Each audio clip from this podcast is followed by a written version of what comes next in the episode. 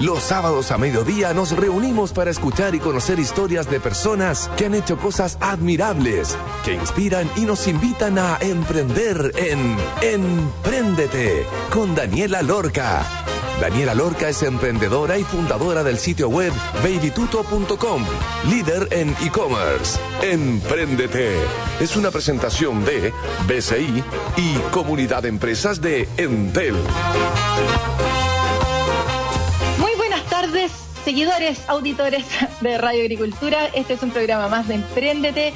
Hoy día vamos a estar hablando con María Teresa del Sante, o más conocida como Tesi del Sante, ella es la cofundadora de una app que tú podías pedir babysitters a tus casas. ¿Cómo nació la idea de Alba, el nombre de esta app chilena en donde tú podías reservar babysitters a tu casa? Es lo que sabremos hoy, así que quedan invitadísimos a escuchar la entrevista gracias al gentil auspicio de Teleempresas y Banco BCI. Algo más lindo que tener hijos? Las que no les gustan los niños van a decir sí, un montón de cosas. Y dale, lo acepto. Pero las que sí tenemos, probablemente diremos que es lo mejor que nos ha pasado. Cuidarlos, criarlos, mimarlos, educarlos, reírse, etcétera. Cientos de actividades que se hacen con los niños que nos alegran la vida. Pero ¿qué pasa cuando tengo que salir? Cuando quiero ir a comer, cuando necesito a alguien que lo cuide. Porque los padres no pueden. Cuando tengo que hacer algún trámite, ¿quién me lo cuida? Además de los Terrible Two y de todas esas etapas complejas en el crecimiento de un bebé, sumémosle una red de apoyo que cada vez se ha desvanecido más. Las abuelas de ahora trabajan, muchas de ellas, o están ocupadas. Y las tías te cobran. Ya no es gratuito cuidar a la guagua. ¿Quién nos resuelve estos temas? ¿Quién nos cuida a la bendición de la casa? Una app creada por tres socios llamada Alba llegó en el 2015 a posicionarse como la primera app chilena para conseguir babysitters, que ha ayudado a más de 20.000 familias en Chile galardonadas y reconocidas por MIT, revista Forbes, 500 Startups, The Venture City, entre varias. Y por supuesto, la más conocida y querida local, Startup Chile. ¿Cómo nació la idea? ¿Cómo formaron esta startup? Es lo que sabremos hoy con María Teresa del Sante, más conocida como Tesi del Sante. Bienvenida a Emprendete. Hola Dani, media introducción que te mandaste. ¡Qué linda! ¿Te gustó? Sí, me encantó, genial. Hice, una mezcla como, sí, como Baby Tuto, mamá, Alba, ¿cachai? Fue como, como estamos en el mismo mercado, como que me inspiré. Sí, te inspiraste demasiado, como que ahí tenemos ese tema común los niños. Así que nada, pues entretenido, entretenido un poco la historia de Alba, de cómo, de cómo partió, cómo se cerró, un poco contarle un poco ¿Cómo partió? Alba partió, bueno, yo soy mamá, yo trabajaba en Holanda, vivía allá, estaba trabajando en ProChile, haciendo algo nada que ver, ayudando a emprendimientos a, internacionalizarse, ayudando a empresas a vender sus productos afuera. Eh, y ahí tuve mi primera hija después de varios años de haberlo pasado bien, de haber viajado, de haber conocido un poco esa independencia, de haber trabajado solo y ser un poco dueña de mi tiempo. Y cuando volví a Chile, juré, como decía tú, que iba a tener una red de apoyo increíble y gente que se moría por conocer a esta primera nieta, eh, primera sobrina, primera todo, y no era así, o sea, todo, como decís tú, todas las abuelas trabajaban, em, la gente no se recomendaba em, babysitters. O sea, tú decís, claro, la mejor red de apoyo que tú puedes tener son tus amigos recomendándote a quién usan ellos eh, para cuidar a sus niños, pero al final la gente no quería dar ese dato ¿Por qué? Porque probablemente lo iban a usar para la misma fiesta. Claro. Eh, entonces nadie quería compartir su babysitter y empezamos a crear junto a dos socios más, a Dan Stern y a Mauricio Gadatz, esta red de ayuda un poco que te recomendaba babysitters como si fuera tu mejor amiga. Y eso era básicamente Alba. O sea, Alba partió como eso, Alba partió como eh, recomendaciones de otras mamás eh, y como un círculo de confianza que te apoyaba cuando tú no podías estar con tu hijo. Así que en ese sentido me siento súper orgullosa de haber ayudado a varias mamás a, poder volver a trabajar, a poder ir a esa entrevista de trabajo que realmente necesitaban tener, porque en, el minuto que partimos esto de tener una entrevista por Zoom no era algo habitual, no, no, funcionaba. Tú ibas presencial con tu currículum impreso probablemente. Entonces creo que fue súper linda esa etapa de, de verdad poder ayudar a, a muchas mamás y a muchas babysitters también. Tessy, se te ocurre la idea, nace por una necesidad propia. ¿En qué momento conociste a tus socios? ¿En qué instancia? ¿Eran compañeros de colegio, de la universidad? ¿Era el amigo del amigo? Porque al final lograron armar un grupo de tres socios bien complementarios que se han mantenido en el tiempo. Te voy a preguntar acerca de eso también. Pero, ¿cómo te juntaste con estos dos socios? ¿De dónde los sacaste? Mira, es, bien divertido. Yo creo que esto es más como una experiencia mía como mamá, como mujer. Cuando partí con la idea de, crear esta plataforma, que en su minuto ni siquiera era Alba, yo buscaba idealmente alguien que fuera mamá, que me acompañara en este mismo proceso, que estuviera viviendo lo mismo que yo, eh, que tuviera tiempo, que quisiera trabajar solo en las mañanas. Súper naif, porque finalmente eh, uno trabaja el doble, no tiene vacaciones, está todo el día pegado al celular y, no es mesa ping-pong y zapatillas como uno cree que es el, emprendimiento. Em, y en ese descubrimiento de tratar de encontrar una socia y hacer un poco mi investigación, llegó un amigo que yo le comenté esta idea que estaba desarrollando y me dice, ah, pero yo tengo a alguien en mi oficina que quiere renunciar porque está haciendo lo mismo. Como, wow, y nos pusimos en contacto un poco con este founder dating, como decíamos nosotros, así como de salir a pinchar como socios, eh, de juntarnos, de ver si podíamos encajar, si podíamos, eh, compartíamos la misma visión, si queríamos hacer un poco lo mismo. Y después de un par de meses de conversar, nos dimos cuenta que éramos súper complementarios. Y ahí sumamos a otro socio más, que al final yo terminé siendo la única mujer, pensando que iba a terminar trabajando con puras mamás y al, día de hoy la gente me pregunta, oye, ¿con cuántas amigas creaste esto? Y en verdad no, no hay ningún tipo de amistad, si bien terminamos siendo un grupo súper cercano, no lo hice con amigas, sino con gente que se complementara y que tuviera habilidades totalmente distintas a las mías y que cada uno trajera a la mesa cosas que podía aportar. Entonces fue súper bonito en ese sentido y súper entretenido porque todos aprendimos un poco del resto. Así que... Buen consejo ahí para todos los emprendedores que nos están escuchando, o los que quieren partir, que de repente dicen, no, no voy a contar mi idea porque me la pueden robar. Cuenta tu idea, porque en esas instancias en donde uno está desarrollando la idea, contándola, enriqueciéndola, puede llegar ese amigo que te dice, oye, yo conozco a alguien que también le interesa el tema, que es experto en esto, y ahí es donde se termina de hacer el match. Cuando pensaron en esto, pensaron siempre como una página web o lo pensaron como una app desde el principio, tuvieron que validar algo, por ejemplo, hicieron un MVP como para ver validarlo y ver si es que la gente realmente está dispuesta a hacer esto, lo testeaste con gente cercana o empezaste a desarrollar la app de una sin ningún testeo en todos los sistemas operativos, all in ¿Cómo fue ese proceso de partida? Nada, el proceso de partida, o sea, partí uno de mis socios, Dan, había programado algo que, o sea, no sé si se puede llamar app porque era, era una app, ¿sí? se descargaba en un celular, pero por detrás pasaba cualquier cosa. Nosotros teníamos babysitters que estaban dispuestos a trabajar, pero todo se linkeaba a Facebook y aparecían todos los babysitters con su foto perfil de Facebook, en bikini, con el pololo, con lleno de amigas, nadie sabía que eran la babysitter. Entonces fuimos haciendo pruebas todos los días y hasta el final. O sea, siempre todo lo comparábamos con otra cosa, ¿ya? Y con otra idea, un A-B testing de decir esto funciona, pero ¿por qué funciona? Porque al compararlo con esto es mejor. Y en los inicios, ya es algo que yo le recomiendo por lo general a cualquier emprendedor, partir con algo básico es lejos lo mejor porque uno no sabe qué es lo que necesita y uno no sabe qué es lo que necesita tu cliente. Entonces, si no estás validando constantemente distintas hipótesis, porque al final uno lo que tiene son ideas de lo que cree que va a funcionar y hasta que no valida que funcionan, no vale la pena desarrollar nada. O sea, si puedes partir con un Excel y con un Google Forms y con un cualquier cosa así que, que mm. sea ultra barato, pero que te permita partir hoy, creo que es lejos el mejor camino que uno puede recorrer. O sea, de todas maneras, yo, yo misma, me acuerdo haber estado, no sé, en una comida o en un matrimonio y haber estado metida en la base de datos reservando una babysitter porque en ese minuto no teníamos desarrollado eh, que las familias pudieran eh, reservar la babysitter online. Entonces, yo creo que va por ahí, va por de verdad hacer todo lo más manual posible en un principio para después entender qué es lo que tienes que automatizar. Claro, ir descubriendo eso en el camino. Y ahí cuando descubren que finalmente tienen que automatizar en gran parte todo, que la gente quería reservar inmediatamente, que quería ver el perfil de la persona, quería cachar cuántas veces había sido babysitter o recomendaciones y todo un poco el, mundo finalmente que hoy día envuelve a Alba, ¿en qué momento empiezan como a armar un equipo de desarrollo así como duro? ¿Y cuáles fueron las dificultades de ese proceso? Porque todos sabemos que el tema de contratar desarrolladores está siendo un tremendo dolor de cabeza para todos, todos dependemos de la tecnología.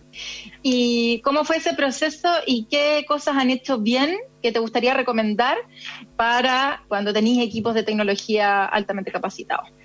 Mira, nosotros nos demoramos en contratar un equipo de tecnología propiamente tal. Creo que fueron dos, tres años, eh, en que, ah. dos años, así, a ver, todos hacíamos todo.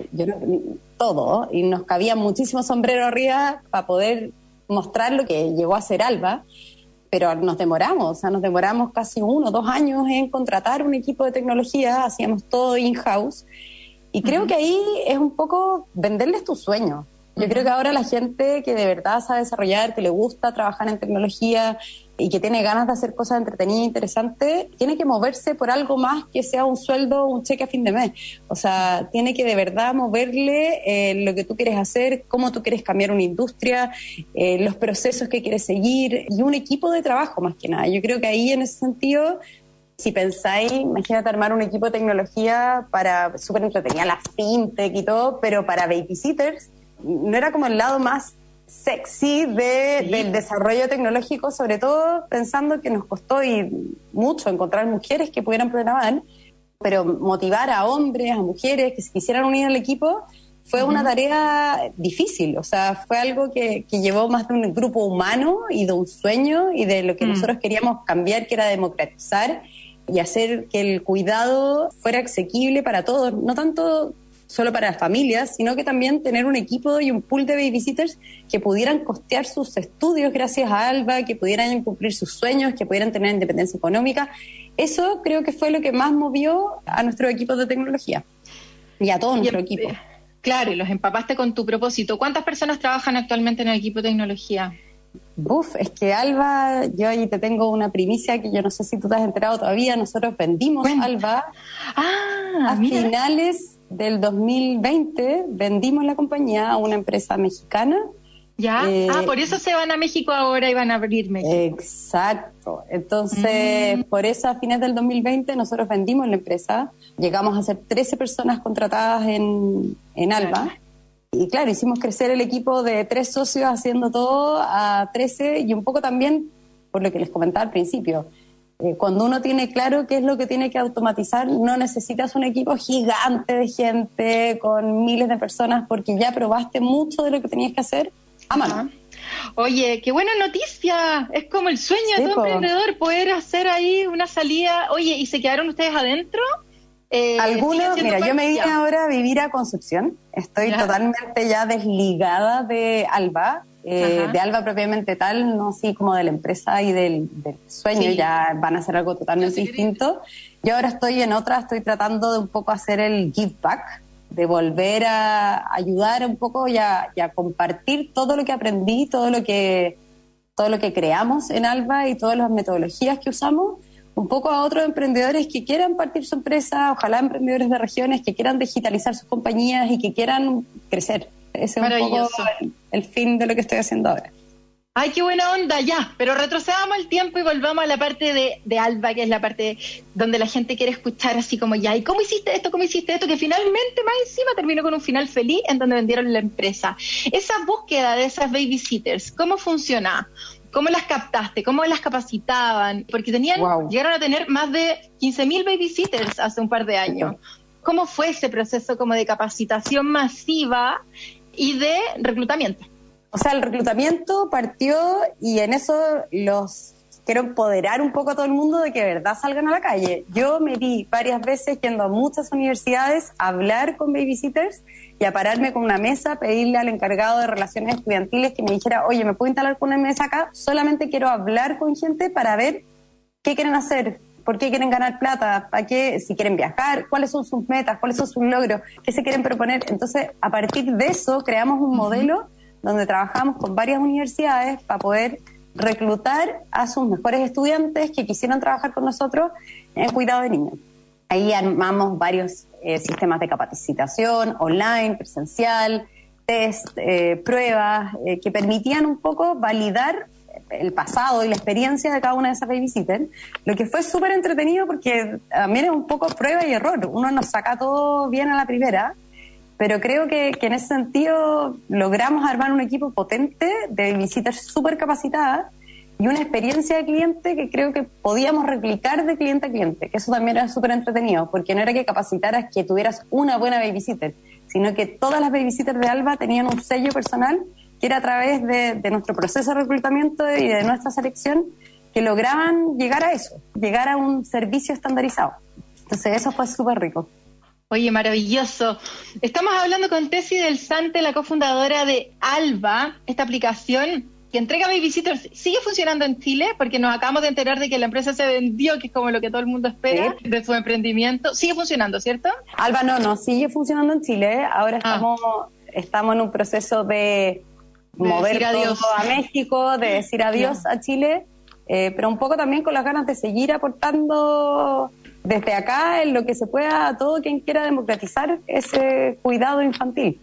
Obvio que sí. Oye, vamos a ir a una pausa. Antes de ir a una pausa, les voy a contar que con la nueva solución tecnológica Entel One, tú y tu negocio podrán hacer y contestar las llamadas a su número fijo desde cualquier lugar, incluso si trabajan en terreno o desde sus casas. Dale la movilidad y flexibilidad a tu negocio portando tu número fijo a Entel One. solo en entel.cl slash empresas Entel Empresa. Y porque detrás de cada producto o servicio que entregan las pymes se esconde un valor diferente uno que mueve al país, uno que genera oportunidades para todo su entorno. Por eso, cuando Pyme tiene otro valor y en BCI lo seguirá apoyando. BCI, ahora más que nunca, seamos diferentes. Vamos a escuchar To Zion de Lauryn Hill y ya estaremos de vuelta entonces con Tessie del Sante, la cofundadora de Alba, empresa vendida. Qué maravilloso, qué buenas noticias ahí a otra empresa. Así que estaremos conversando en el segundo bloque acerca de más detallitos de su modelo de negocio y finalmente cómo terminó logrando vender esta empresa. Vamos y volvemos.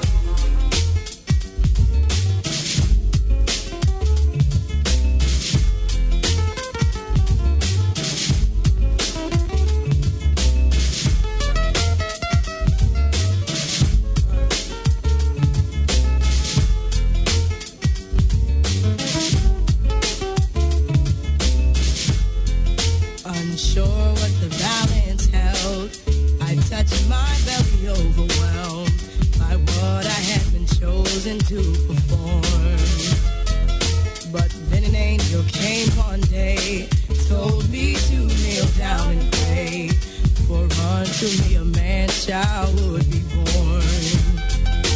Oh, this crazy circumstance. I knew his life deserved a chance, but everybody told me to be smart.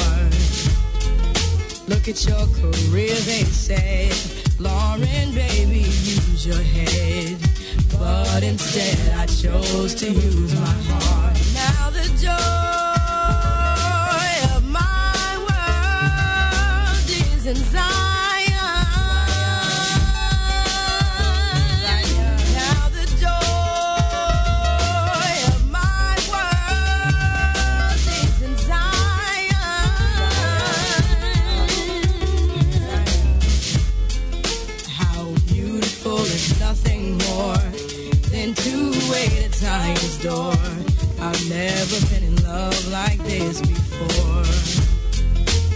Now let me pray to keep you from the perils that will surely come.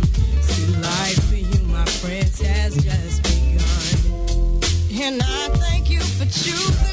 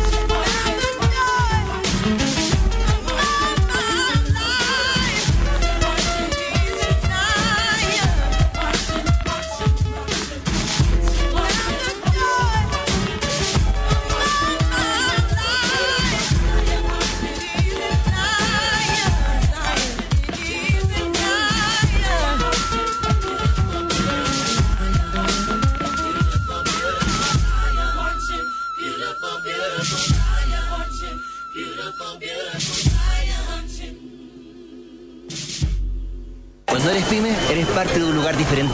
En donde te apoya para estar siempre en movimiento. Uno en donde constantemente evolucionas y recibes las herramientas necesarias para crecer día a día. En BCI te acompañamos en todas las etapas de tu negocio, porque sabemos que detrás de cada producto o servicio que entregas se esconde un valor que te hace diferente. Por eso, cuando es pyme, tiene otro valor, uno que es solo tuyo y que seguiremos apoyando. BCI, ahora más que nunca, seamos diferentes. Infórmese sobre la garantía estatal de los depósitos en su banco o en www.cmfchile.cl. Dale a tu negocio la flexibilidad y movilidad que necesita. Te presentamos Entel One, la nueva solución tecnológica de Entel Empresas que unifica tus comunicaciones en una sola red, integrando funcionalidades de telefonía fija avanzada, colaboración y móvil, todo en un solo producto y a un precio increíble. Con Entel One podrás atender de manera más eficiente a tus clientes y recibir llamadas desde cualquier dispositivo y lugar, sin perder ninguna oportunidad de negocios. Conoce más en entel.cl slash empresas. Entel Empresas. En agricultura es Empréndete con Daniela Lorca. Ya estamos de vuelta entonces en el segundo bloque con Tesi del Sante. Tesi, hablemos acerca de cómo era el modelo de negocio, cómo cobraban, hablemos ahora en pasado, cómo cobraban y cómo funcionaba para el cliente esto de la babysitter. Cómo hacían un match, por ejemplo, entre mis requerimientos, mi perfil con alguien que encajara bien. Por ejemplo, yo vivo Caminos Farillones. Tenía que ser una galla que le guste el cerro, ¿cachai? Como la actividad outdoor para ir a cuidar, por ejemplo, a mi hija, la Mila. ¿Cómo era el, el modelo de negocios de eso y el match entre la babysitter y los papás de la guagua? Buena pregunta, porque en eso fue lo que más nos cabeceamos. Sobre todo, ¿por qué? Porque cada familia tenía requerimientos totalmente distintos. Como decís tú, yo vivo en Farellones, quiero a alguien que vaya al cerro, que le guste salir, o quiero a alguien que esté, no sé, pues a mi hija le gustan las manualidades, o en verdad no le gustan y quiere ser exploradora. Entonces, un poco ese match entre familia y babysitter era súper único. Y eso tenía involucrada varias aristas. Uno, de que tuvieras amigos en común, gente que te la recomendara, o quizás tuviera algún tipo de afinidad con tu hija. Eh, y lo otro era que viviera cerca. ¿Por qué? Porque no era rentable para una babysitter moverse desde San Miguel a tu casa en Farellones. Eh, por mucha afinidad que pudiera tener con tu hija. ¿Por qué? Porque se iba a gastar la mitad de la plata en movilización. Entonces armamos un sistema de recomendaciones con amigos del barrio, del jardín del colegio, que te pudieran dar un poco ese match que tú necesitabas y que fuera beneficioso tanto para la babysitter como para ti. Ahí lo que hacíamos nosotros es que fijábamos distintos precios en relación a la duración del trabajo, porque claro, a una babysitter tampoco le iba a convenir que tú la contrataras por 40 minutos, o sea, no sé, mandar el pique a tu casa por tan poco rato, probablemente ese trabajo iba a ser un poco más caro, pero si había una recurrencia de, no sé, tres, cuatro veces a la semana por un poco más de hora, bajaba el precio y nosotros nos llevábamos una comisión de, de ese trabajo. De ahí un poco lo que hacíamos, que es súper entretenido, era cómo mantenís motivada a las babysitters para que no se vayan y para que se queden contigo y que le vean el valor que tiene trabajar dentro de Alba. Claro. Eh, y ahí eh, se producía algo súper súper entretenido cuando vais dividiendo un poco las babysitters y dándoles premio y premiándolas un poco por esa confianza, porque ellas sí veían el beneficio de poder tener un trabajo, no tener que andar cobrando, de que les llegara su plata al finales de la semana. Entonces las vas dividiendo por tramos según el nivel de recontrataciones que ellas van teniendo, que tanto más arriba van apareciendo dentro de, los algoritmos de búsqueda eh, y cómo tú le vas dando beneficios a ellas mismas eh, por, por, preferir un poco la plataforma. Así que creo que se dio una sintonía súper buena entre las babysitters y Alba. Creo que al final resultamos ser un gran aporte para ellas también. Así de todas maneras. No, y te iba a preguntar, porque eh, normalmente cuando se presta un servicio y resulta bien, esta es como la típica, la que está buscando como hackearse el sistema, agarra bien la babysitter, se llevan bacán, después dicen, oye, ¿para qué voy a pasar por una app si en verdad te vuelvo a llamar? Ya tengo tu teléfono, ya sé dónde viví, bla, bla, y como que se podría generar esa relación directa después. Total. ¿Cómo evitaban que eso pasara? Porque estuve leyendo que tenían un 95-92% de recurrencia. O sea, en verdad la gente volvía a usar la app todo el rato, considerando que podría perfectamente haber llamado directamente a la babysitter para una próxima vez. ¿Cómo lograban sí. eso? Yo creo que eso también va más de la mano de las babysitters, de crear y de trabajar en equipo con ellas. Yo creo que, a ver, los papás veían y entendían que, que esto era mucho más inmediato, que conseguir una babysitter era muchísimo más fácil, que podían llevar control de sus gastos, que era más seguro, que podían tener un chat interno de comunicación con ellas, ver sus calificaciones, porque tú puedes decir, ok, una babysitter me resultó bien un día, pero hay 15 familias reclamando y quizá eso me gustaría saberlo. ¿ya? Eso por un lado, pero por otro lado, el trabajar en equipo con las babysitters también hacía de que ellas prefirieran aparecer antes dentro del sistema de búsqueda, tener sus pagos semanalmente, tener beneficio a través de la plataforma. ¿Por qué? Porque una babysitter, no sé, tú, Dani, probablemente salís, eh, no sé, una vez, bueno, ahora estamos todos encerrados y está bien que aburrió el panorama, pero, pero una o dos veces al mes o necesitáis algo por un tema puntual. Tú no le haces el sueldo a una babysitter, ella necesita mantenerse activa y mantenerse vigente en cuanto a recomendaciones. Una recomendación tuya no le mueve la UPA. ¿ya? Ella necesita tener un poco más de visibilidad, necesita tener más familias, tener más recomendaciones, más recontrataciones, y cada recontratación tuya le daba más puntaje a babysitter. Entonces, al final, para ella era súper beneficioso. se creo que ese fue un poco el, chiste de, de Alba. Que sí, que fue la clave finalmente para que terminara siendo un éxito. Hablemos acerca de la difusión. ¿Cómo se dieron a conocer? ¿Qué estrategia de marketing les funcionó mejor? ¿Cómo lograron llegar a estas 20.000 o más familias en Chile utilizando Alba? Uy, marketing yo creo que probamos todo. Todo, desde tener guarderías dentro de los restaurantes, desde, bueno, SEO, el blog, el contenido, las redes sociales, PR, de verdad probamos todo. Y ahí en ese sentido, creo que lo más importante es que prueben todo. Y eso yo se lo recomiendo a todos los emprendedores y sobre todo que desde el día uno partan con todo lo que es el contenido digital y la optimización de sus propios, de su el SEO y posicionamiento en Google. Eso de todas maneras, pero creo que nosotros nos dimos a conocer porque la gente empezó a recomendarlo. O sea, era como mm. súper novedoso. Y estábamos en una época cuando partimos que podía hacer todo desde el celular. Podía pedir, no sé, un Uber, eh, comprar comida, tener a encontrar pareja, ¿cachai? Pero no podías encontrar una niñera. Y era un tema súper atingente, sobre todo porque cada vez más mujeres estaban reinsertándose a la fuerza laboral. O sea, creo que se dio un boom, sobre todo desde el año 2000 12 hasta ahora, cada vez más mujeres se están insertando en la fuerza laboral y yo creo que eso fue también lo que nos dio un poco el punch a decir que nosotros defendíamos un poco esa causa y que queríamos ayudar a que esto se solucionara. Tuvimos difusión con colegios. Entonces, si me preguntáis a mí, yo creo que fue una mezcla de todas las cosas. Un producto novedoso que la gente le gustaba, que la gente quería, un producto seguro y creo que al final cuando uno se gana la confianza, nosotros trabajábamos en el rubro de la confianza, o sea, 100%, o sea, ya cuidar a tu hijo lo, es lejos, eh, lo más, no sé, arriba de la lista en, mm. en cuanto a nivel de confianza que alguien puede tener.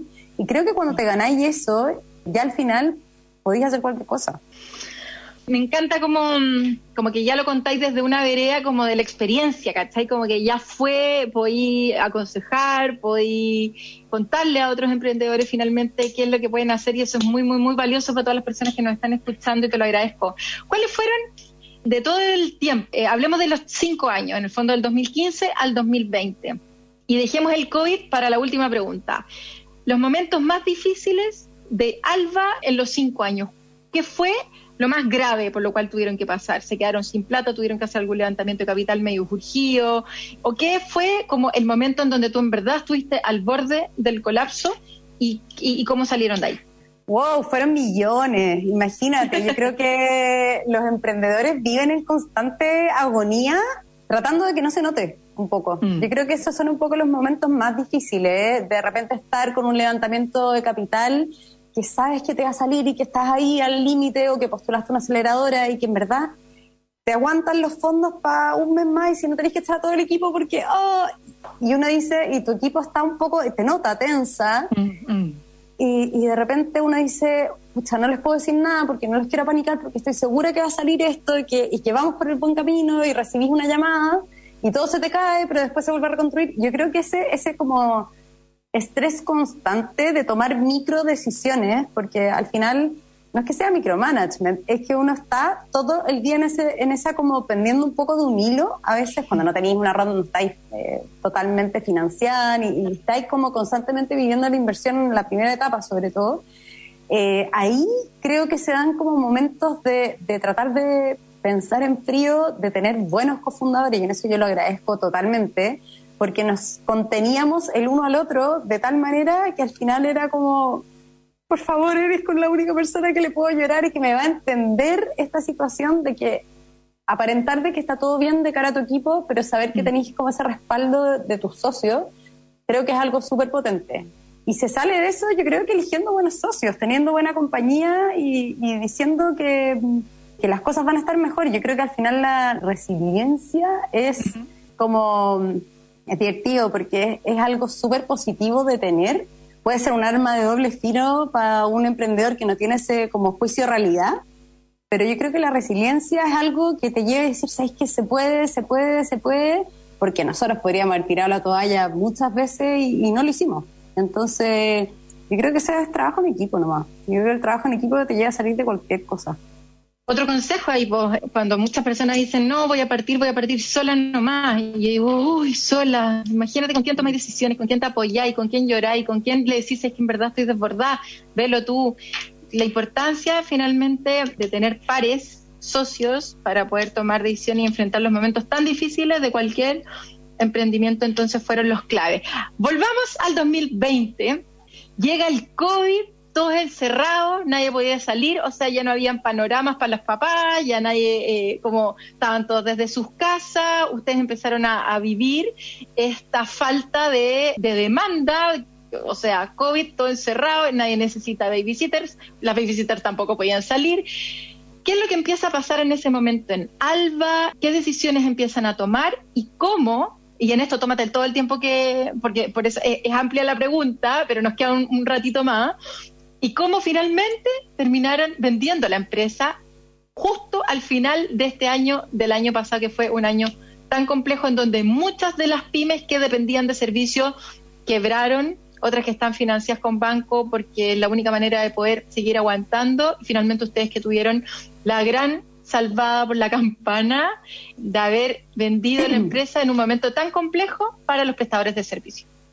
Total, o sea, yo creo que ahí vuelvo un poco a la resiliencia de decir, oye, esto se puede y démosle. Nosotros, y como decía y tú, esto era principios de marzo, nosotros veníamos con un plan súper agresivo para el 2020, un plan donde estábamos ya armando un piloto en Miami para poder tratar de, de agarrar el mercado latino de Estados Unidos que estaba muy dejado de lado en cuanto a babysitter. Estábamos felices, o sea, con todas las ganas puestas y eh, también un poco con una nueva ronda de financiamiento que ya teníamos ahí media cocinada, súper bien. Y el 16 de marzo cerraron todo en Santiago, en casi todo Chile, y lo que nos pasó es que nosotros dejamos de poder mandar babysitter a, a las casas, fue una locura. Dijimos, ¿cómo nos reinventamos? ¿Qué hacemos? Bueno, preparémonos todos pensando que esto iba a durar 3, 4, 5, 6 meses ajustando nuestra caja, ok, armamos un plan, esto va a funcionar, cómo optimizamos nuestro tiempo, ordenamos la casa, nuestro proceso interno y nos dedicamos a lo que no le habíamos podido poner ojo durante, no sé, pues los últimos tres, cuatro meses. Y ahí lo que nos pasó es que armamos un sistema, nos reinventamos de tal manera que armamos un sistema de mentoría, de tutoría, de apoyo escolar, mucho antes de que cualquier colegio lo hiciera, que fue como armar otro startup en dos días. Y en una semana ya teníamos lanzado el servicio, que era un servicio de tutorías online, y aparte de eso teníamos un live streaming educativo. ¿Por qué? Porque veíamos todas las mamás que se quejaban y decían, oye, tengo mi hijo pegado a YouTube todo el día, desesperada. Entonces creo que eso fue súper positivo, esa maravilla de adquirir clientes de manera barata y felices con nuestro servicio, duró dos meses ¿Por qué? Porque los colegios se pusieron las pilas y volvieron a la clase online súper estricta, bien metidos en el tema online, y la gente se empezó a aburrir. Ya nadie quiere ver una pantalla más. O sea, nadie quiere que yo quiero que mis hijos jueguen con barro. No, no, estoy con ganas de que sigan pegados al computador. Y ahí nos vino un poco una parálisis. Dijimos, ¿qué hacemos? ¿Sabéis qué? No, necesitamos pensar y nos pusimos a investigar. Hicimos un estudio, entrevistamos a gerentes de recursos humanos, a familias, a babysitters, a empresas, un poco para entender a dónde iba la máquina y cuál era la percepción que tenían las familias en cuanto a cómo iba a ser esta nueva normalidad y cuándo creían ellos que iban a volver. Y nos dimos cuenta que el mercado iba a cambiar radicalmente. O sea, dentro de nuestras encuestas ya habían fatalistas que ahora son realistas, de que íbamos a estar encerrados todo el 2021, yendo y viniendo, que nadie iba a permitir compartir una babysitter con alguien más y nosotros necesitábamos eso con nuestro modelo de negocio. Una babysitter con solamente ir a tu casa, Dani, no, no cubre su mes. Eh, y cuando recibimos un poco los resultados de esos datos dijimos, wow, ¿qué hacemos? Esto es una locura. Eh, Alba, como lo conocemos, no va a seguir existiendo por un buen tiempo. Y nosotros teníamos que seguir pagándole a nuestro equipo, teníamos un equipo de lujo increíble y nos decidimos a vender marca blanca.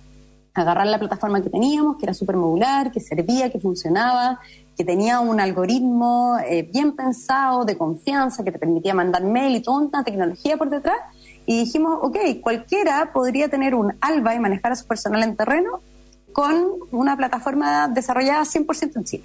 Estábamos como súper orgullosos de eso y salimos a venderla. En tres días hicimos una presentación, contactamos empresas, salimos a venderla Tuvimos varias reuniones, estuvimos a punto de cerrar con varios clientes y en eso salió una empresa mexicana que dijo, ok, pero yo no quiero un SaaS, yo quiero todo. Y fue súper bueno porque, como decís tú, era como esta agonía de decir qué va a pasar con nosotros, se nos va a acabar la caja, vamos a morir. Y nos salió este comprador que fue, fue buenísimo. Que fue buenísimo y así, sí, y así es como una de estas empresas que se vieron impactadas por la pandemia, por el COVID, tuvo un final feliz. Te felicito, Tessy. Muchísimas gracias por la entrevista. En 10 segundos, ¿en qué está y ahora? ¿Qué es lo próximo que se viene para Tessy del en el mundo del emprendimiento? Pucha, yo creo que voy a seguir siempre ligada al emprendimiento y también tratando de, ayudar a empresas eh, que de repente no saben mucho de este mundo y cómo les puede aportar. Ahora estoy viviendo en Concepción, estoy 100% comprometida con tratar de apoyar emprendimientos regionales, empresas que trabajen en regiones y que tengan ganas de ayudar a las comunidades a escalar, a tener ventas en un lugar que no sea dentro de su propia comunidad eh, y ayudar sobre todo a mujeres y emprendedoras a, poder desarrollar sus negocios y a crecer. Estoy full metida en eso, con hartas ganas de darle por acá Así que bien, también sigo apoyando emprendedores, bueno, siempre Startup Chile, emprendedores locales, pero, pero bien, con hartas ganas de hacer cosas, cosas entretenidas. Qué buena onda, muchísima suerte con eso. Estoy segura de que la gente lo va a disfrutar y aprender de toda tu experiencia con Alba. Muchas gracias por la entrevista, te mando un abrazo grande ahí. Gracias a, ti, pues, Y estamos hablando cualquier cosa y felicitaciones una vez más. Qué bacán poder haber tenido en Emprendete una empresa con eh, un caso, un caso de éxito chileno. Así que mucho cariño y un besito grande. Para ti igual, cuídate Dani, muchas gracias. Chao, Teti, que estés bien. Besitos, chao.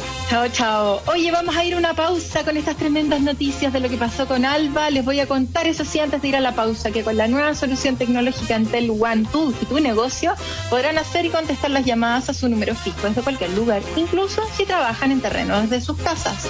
Dale la movilidad y flexibilidad a tu negocio portando tu número fijo a Entel One. Conócelo en entel.cl slash empresas de Entel Cuando es pyme, todo tiene otro valor, el valor de mover el país, de generar oportunidades, porque detrás de cada producto o servicio se esconde un valor diferente. Desde ahí, ahora más que nunca, seamos diferentes. Vamos a una pausa y ya estaremos de vuelta en nuestro tercer bloque con Paulina Paraona. Vamos y volvemos.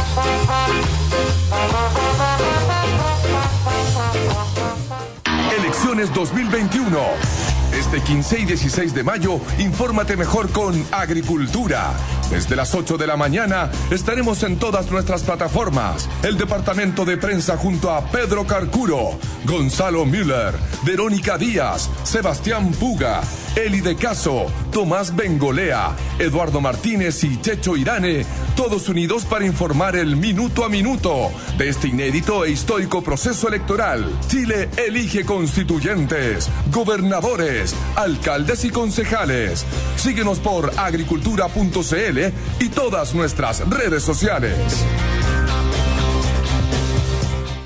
Dale a tu negocio la flexibilidad y movilidad que necesita. Te presentamos Entel One, la nueva solución tecnológica de Entel Empresas que unifica tus comunicaciones en una sola red, integrando funcionalidades de telefonía fija avanzada, colaboración y móvil, todo en un solo producto y a un precio increíble. Con Entel One podrás atender de manera más eficiente a tus clientes y recibir llamadas desde cualquier dispositivo y lugar, sin perder ninguna oportunidad de negocio. Conoce más en entel.cl slash empresas. Entel Empresas. 15 y 16 de mayo se desarrollarán las primeras elecciones en que podrás ir a votar el sábado o el domingo. Tú eliges. Pero, ¿ya sabes dónde debes emitir tu sufragio? Tu mesa y local de votación podrían haber cambiado. No olvides revisarlos en cervel.cl o al 606.166. Y recuerda, tú eliges qué día ir a votar, 15 o 16 de mayo. Tu voto es importante. Infórmate y participa. Servicio Electoral de Chile. CERVEL. En agricultura es Empréndete con Daniela Lorca. Ya estamos de vuelta entonces en nuestro tercer bloque, como siempre con nuestra Hola, mi querida. Hola, mi querida. Oye, no, no te pregunto cómo estás, ni le pregunto cómo están los auditores en la casa, que las cosas están difíciles. Yo creo que podemos ir directo a seguir discutiendo cómo apoyar desde acá, desde el programa, ¿no? Eso. Oye, nos quedamos entonces en, la, en el programa pasado con la introducción a la negociación y quedamos de ver en este segundo capítulo de negociación lo que no sepo, como lo, que vayamos a hablar. Un poquito más de información respecto a negociación, más herramientas. La semana pasada nos quedamos justo en el tema como de entender el contexto, ¿no? Y como tener conciencia de cuál es el contexto de mi negociación. Por ejemplo, si yo estoy negociando sueldo, sí. tengo que tener conciencia de cómo está el mercado de trabajo respecto a mi oficio o profesión, ¿no? Y saber cuánto ganan mis pares, y saber cuál es el nivel de desempleo, saber qué tan demandado es mi puesto.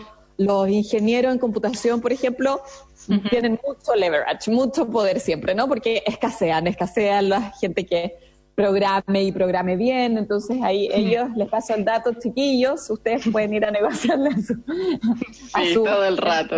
con, con compasión igual, ¿ah? Pero bueno, ellos saben que, que su oficio es muy demandado, pero pueden no saber que las startups que usan servicios de tecnología les va súper bien y están igual emprendiendo. Entonces, ahí es como independientemente de qué tan valorados sean, en su empresa, de repente no hay, no hay margen para pedir más. Y ahí yo creo que de nuevo sirve tener conciencia de cuál es el contexto, porque a lo mejor esa empresa no me puede ofrecer el aumento que yo quiero ahora, pero tal vez me ofrece mucha flexibilidad laboral, tal vez me ofrece un gran ambiente de trabajo, tal vez me ofrece mucha autoestima, porque trabajo con gente que es muy valorada ¿no? en el ambiente. Tal vez me ofrece mentoreo, porque esas personas, esos líderes me están enseñando y me están apoyando mi desarrollo de carrera. Entonces, a lo mejor voy a sopesar que eso también tiene un valor y que a lo mejor si es que, pucha, si es que pierdo la oportunidad del aumento y me voy a una empresa quizás más grande, a un banco, no sé, a, a una empresa así como más establecida, me puedan pagar más, pero pierdo dolor. Buen punto. Y sobre todo para los millennials, que hoy día prefieren muchísimo más la calidad de vida y todas esas otras cosas que, nombraste, más que la plata en sí. Entonces, ¿qué valoro? ¿Qué valoro yo y cómo esos valores se relacionan con el ambiente? Es importante de considerar antes de llegar a negociar. Claro antes de llegar a negociar, yo tengo que tener toda mi información. Tengo que tener la información de cuál es mi base, de dónde no me muevo. Tengo que saber cuáles son los precios, cuáles son los montos, cuáles son las cosas que mi contraparte está manejando. ¿Qué se maneja en el ambiente, en el mercado, además? ¿Y qué cosas pueden no tener un valor económico, pero tienen un valor emocional para mí? Buen punto. y eso, ajá, y eso aplica para todos los tipos de negociaciones, Todo. con algún proveedor que de repente te dice, oye, no te puedo dar el mejor precio, pero te voy a poner en, en, el top, no sé, pues en, las búsquedas vas a salir de los primeros. Increíble. Me hay visibilidad, o no sé, pues, como que hay demasiadas opciones finalmente, es verdad, y uno se queda siempre con la que tiene que ver con la más básica de todas, que es la plata final.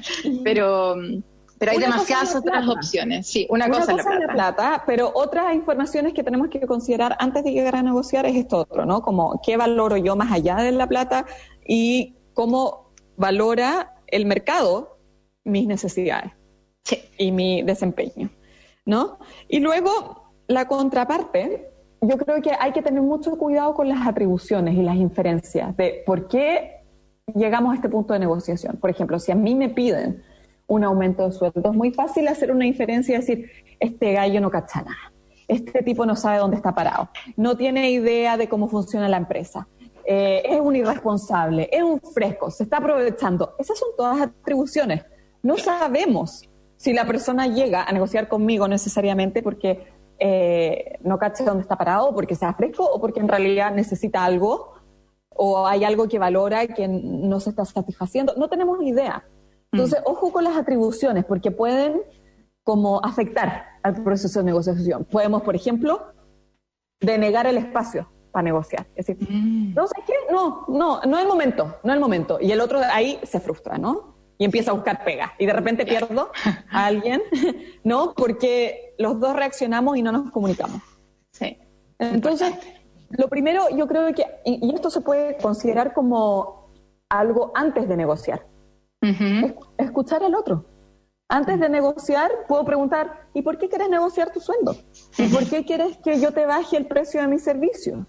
Ah, ¿O por qué, por qué, tú me quieres subir el precio como mi proveedor? ¿Qué, es lo que necesitas? Y eso es antes, porque es antes de que digamos como, ah, te subo esto, te bajo esto otro, oye, no ahora, pero sí más allá, ¿no? Es escuchar al otro, de dónde viene, cuáles son sus necesidades. ¿Te resuena eso, Daniel, no? Sí, todo el rato. De hecho, me pasa todo el tiempo, como que de repente digo, oye, antes de haber llegado a la negociación dura como tal, que es como la instancia formal, específica de la negociación, me hubiese encantado una reunión más informal de entender por qué vamos a tener eso, ¿cachai? ¿Por qué vamos a llegar a eso finalmente? Para poder entender en la posición en la que está mm, la otra persona y de dónde viene eso, porque una persona siguiendo con el ejemplo del aumento de sueldo, puede quererlo porque siente que su trabajo no está valorado. Y otra persona puede decir, sabéis que tengo un cuarto hijo y ya no me alcanza la plata y me quiero quedar acá, pero necesito ayuda también. ¿Cachai? Como, Exactamente. Exactamente. Entonces, escuchar al otro antes de sentarse a negociar puede cambiar todo y nos puede hacer un poquito más como reflexivos y nos puede dar más información para manejar la negociación de una manera que no implique a ninguna parte ceder, sino encontrarnos, ¿no? Entonces, por ejemplo, tuve un cuarto hijo, sabes que no me alcanza la plata. Entonces, cuando nos sentamos a negociar, yo le puedo decir a la persona, ¿sabes qué? Te valoro, valoro tu trabajo, no quiero que te vayas, pero mira, te puedo compartir información de cómo va la empresa y la verdad es que ahora no me da. Pero pienso que de aquí a tres meses sí. ¿Qué tal si nos volvemos a sentar en tres meses? O puedo decir, sí, ¿sabes qué? Ok, pero ahora no me alcanza tanto, ¿qué tal si lo ajustamos a desempeño, a metas, no? Claro, o si es un muy buen trabajador, es clave esas personas que son parte del core del negocio, de repente ofrecerle acciones, un plan de acciones. Buenísimo. Sí, que a la gente le encanta sentirse parte de la empresa y en verdad eventualmente si es que la empresa se llega a vender o le va muy bien, oye, esa platita es súper bienvenida, así que... Muy bienvenida. Esto, fíjate que viene, yo creo, como de los buenos inversores, los buenos VC, yo mm. los he visto que hacen esto, como que antes de ofrecer lucas y decir como, te ofrezco esto, quédate tiempo, no sé qué, este es el plan y negociemos aquí y allá, visitan la empresa, mm. invitan al emprendedor a tomar café, le dicen que se informan, se relacionan, trabajando, se relacionan y de ahí mm. ofrecen. Yo creo que eso es una actitud que todos podemos adoptar. ¿No? Incluso en nuestra vida personal. Como, mm. ok, tú ya no querías doblar más la ropa, pero ¿por qué? ¿Qué es lo que te carga de eso? Ya, yo no sé si lo puedo hacer todos los días. ¿Te importaría que lo haga dos veces a la semana? ¿No? ¿Cómo cambian, no? El tono de la conversación cuando escuchamos el significado de lo que el otro está diciendo. Completamente. Y obviamente los resultados también de la negociación que queremos lograr. Queremos cerrar. Exactamente. Oye, muchas gracias, Pauli. un placer. Un placer. Nos vemos la próxima semana. Para que esto les sirva a los emprendedores que están ahí dándole con todo. Claro que sí. Un apoyo. Un apoyo. Un abrazo grande. Que estén muy bien. Y un abrazo, sí, a todos los auditores y invitados a descargar el podcast, como siempre, para volver a escuchar el super capítulo bonito de hoy. Y nada, pues, mucha suerte a todos, un abrazo grande, que estén bien, nos escuchamos el próximo sábado en Emprende. Nos vemos, chao.